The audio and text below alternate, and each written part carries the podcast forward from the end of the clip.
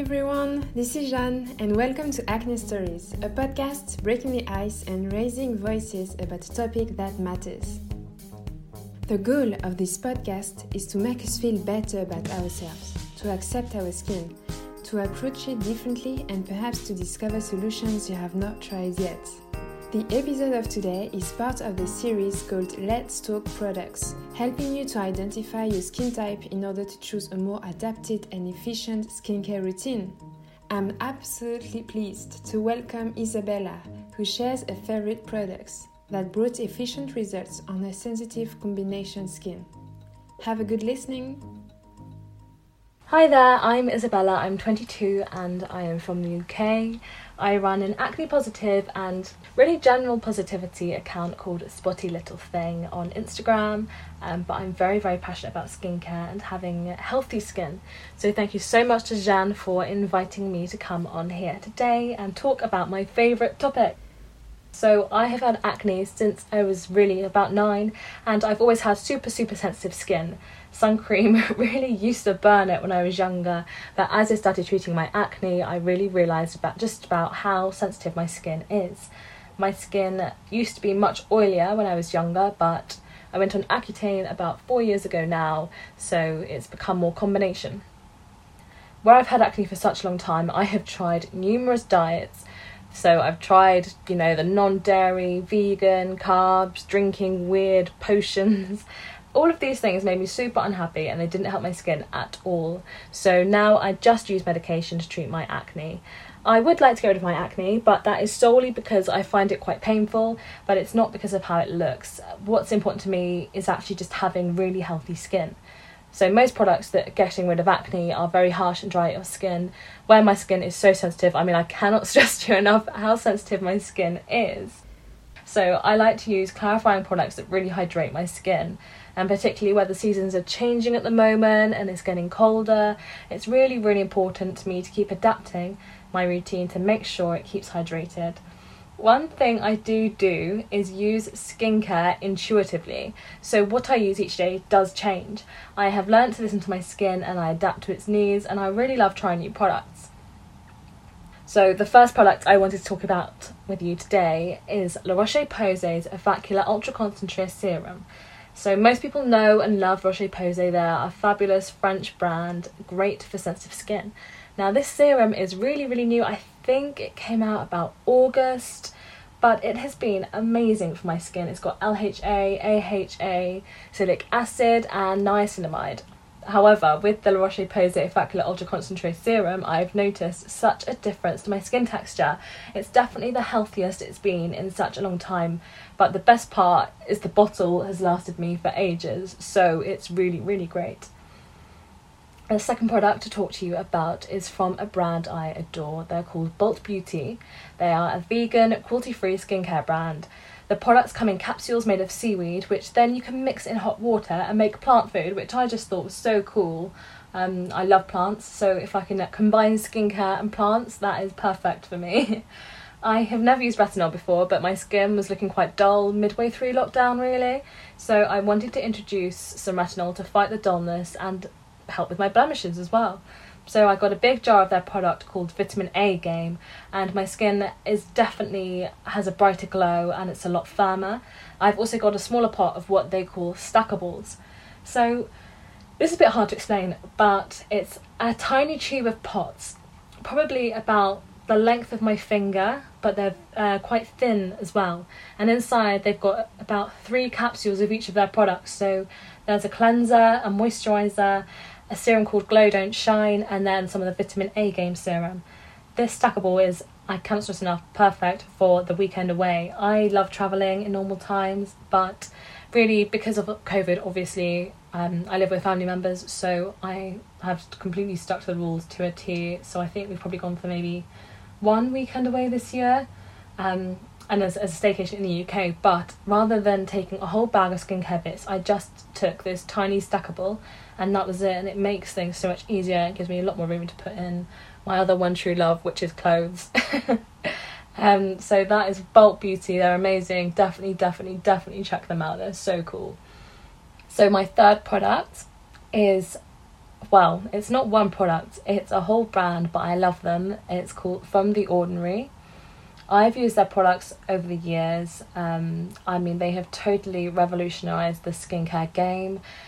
Uh, they're so simple, they just ex- explain the ingredients, and at such a cheap price that it actually gave me a chance to understand what different skincare products do. I mean, that's definitely partly why I'm interested in skincare, is because the ordinary allowed me to kind of learn what different ingredients did. I would just buy stuff, try it on my face, and see what happened, if that makes sense, which I definitely wouldn't recommend. It's definitely not a good approach, but I did really enjoy doing that, and I definitely learned a lot about skincare by doing that. Um, so I definitely really recommend The Ordinary as a brand. They are really, really fab. But what I would even like to boost about them even more is actually their customer service. So I started really breaking out again in January this year. It was my acne became a lot more cystic. Um, so I went straight to the ordinary and messaged their online chat, someone from uh, I think she was from Canada, but she was really, really lovely. And we are talking about uh, what I have already, the products that I was using, and my skin history. I mean, as I say, I've had acne since I was nine, so my skin history is long. And she was saying, you know, there's no point buying more products if you've kind of got stuff you can use at home for them. So, you know, she didn't want me to spend loads of money. But she's chat- chatted with me for probably almost an hour, which was just amazing. Um, and the products that she recommended were really amazing. I just loved it. So my favourites from The Ordinary are probably the niacinamide and zinc serum or the marine hyaluronics, which is a really nice hydrating, um, watery kind of texture, I guess. Yeah, it's fab. Um, and then my next product is the Pixi Glow Tonic. So I have been using this for years. I know it's a cult product, but I probably started using it when I was about 16. Um, so that's roughly six years. And it's just perfect. It has glycolic acid in it to exfoliate and purify your skin. Then ginseng, I think that's how you pronounce it, which helps with your circulation. And then aloe vera, which soothes and hydrates your skin. So I, as I say, I've been using this since I was 16. It's every so often I'll try a different toner and it's never ever ever been quite as good for me as the Pixi Glow tonic. I, it just exfoliates my skin so well, but softly in a very weird way. I hope that makes sense. But when my skin is so sensitive, it's so hard to find a toner that can make a difference and it's not too strong. So Pixi Glow Tonic does that for me. I really rely on it and every day it's a part of my routine. As Jeanne mentioned that both The Ordinary and Pixi are new to France, you guys are in for such a treat. I cannot recommend either of those brands enough. So my last product um, I would really recommend is the clay mask. So I kind of use this when I need a little boost, really mentally or physically. I used to use the Charlotte Tilbury glow mask, but since I've been using the Pearl Cosmetics mask and I love it, it's so much fun as well. So you essentially make the mask yourself. It comes with a powder, an applicator, a scoop, and there's some illuminating oil drops. It's all handmade and it's from a female owned bit small business. The girl who owns it is just lovely. Um, the brand really embodies things that I'm very passionate about, but the product is actually amazing. You can adapt it to your skin type. So I only use a few drops of the illuminating oil, but then if you have dry skin, you can use more. Um, immediately, it reduces the redness of my scarring, which is quite incredible, and it just feels so lovely. Every time I use a clay mask, when I take it off my skin, feels so smooth. It's like a baby's bottom. It's lovely. um, but with Pearl, it just feels like it's high quality skincare. And really, the brand is quite small at the moment. I can only see it getting bigger and bigger and bigger. So I definitely recommend buying it up while it's cheap. That's definitely what I'm doing anyway. Um, but overall, really, my skin is the healthiest it's been. I do flare up really hormonally, um, and of course I have cysts. I do have acne, and I've got a lot of scarring, but my actual skin is the healthiest it's ever been.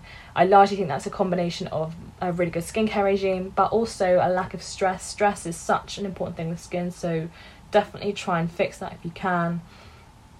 Um, but let's go on to my morning routine. So, my morning routine at the moment, where the weather is changing, really does vary day to day and also it depends on if I'm wearing makeup or not as well.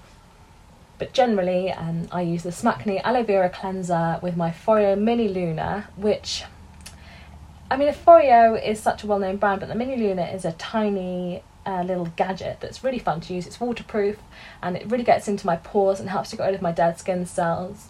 Um, and then after I've used that, I apply the ordinary niacinamide and then some La Roche SPF and I do that those those things every day religiously. Um, and then sometimes I add on an eye mask or some more serums depending on what I'm up to. And then in the evening, if I have worn makeup, I always use a micellar water to take it off just because it's so sensitive. I have to be careful with, you know, if I'm scrubbing away at my face, I can't use something too harsh. Um, but then after that, I use my Smackly cleanser and then the CeraVe smoothing cleanser, both with the Foreo. Um, but with the CeraVe smoothing cleanser, people tend to go for other CeraVe products. I don't really see many people using the smoothing cleanser, but I love it. For me, it's really great for those under the forehead bumps, the sort of fungal acne kind of thing, um, and I, I just love that. I always use that in the shower. And then I always use my Pixi Glow tonic, and then a combination of serums. Um, really just depends on what I what I'm up to and how my skin's been that day and the weather, all things like that and then I always apply a big thick layer of Bioderma Sebium Hydra Moisturiser. This is my favourite moisturiser moisturizer at the moment. It's super super nourishing and it's actually made for acne prone dry skin really for those on Accutane. Um, I love it. I'm supposed to start on Accutane soon. Depends on what goes on with COVID and just some other things, but I don't really want to purge on Accutane, so I thought I'd try and start introducing products that I would be using on Accutane now so I could get the purges out of the way basically before I go on it. Um, but then I meditate and get to sleep. So that is really my full regime and skincare loves. Um, I hope you found it interesting and a bit insightful. I'd love to know if anyone buys anything as well after hearing about it and if anyone's used them before, what they think. But thank you so much, Jeanne, for having me on to talk about acne and skincare. Hope you all have a really, really lovely day and thank you ever so much. Bye. I hope you enjoyed this episode.